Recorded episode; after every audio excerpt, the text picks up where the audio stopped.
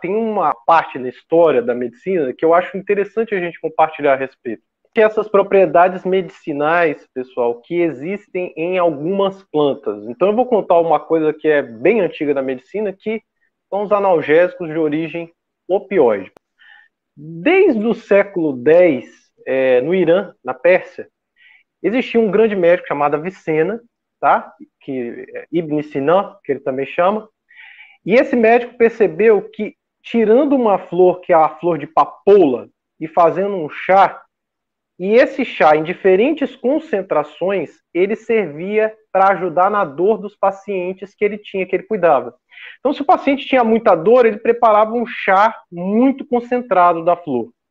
Se o paciente tinha pouca dor, ele preparava um chá mais fraco da flor. E esse é o primeiro registro médico de como a papoula flor poderia ser utilizada como analgésico. Então, veja, a história da medicina é toda assim.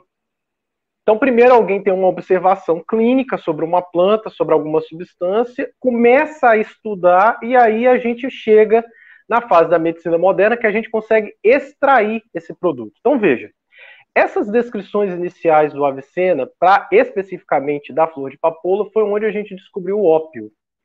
E baseado no ópio, a gente derivou os opiáceos, que são medicamentos que têm atividade analgésica e são analgésicos muito fortes, muito efetivos.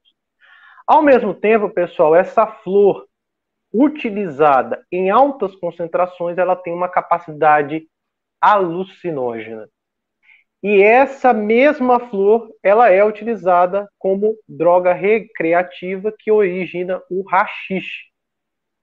Então vejam bem, uma mesma planta, ela tem uma propriedade medicinal e tem uma propriedade alucinógena que é utilizada como uma droga recreativa, tá certo? Então, o que, qual que é o problema que existe em volta do canabidiol?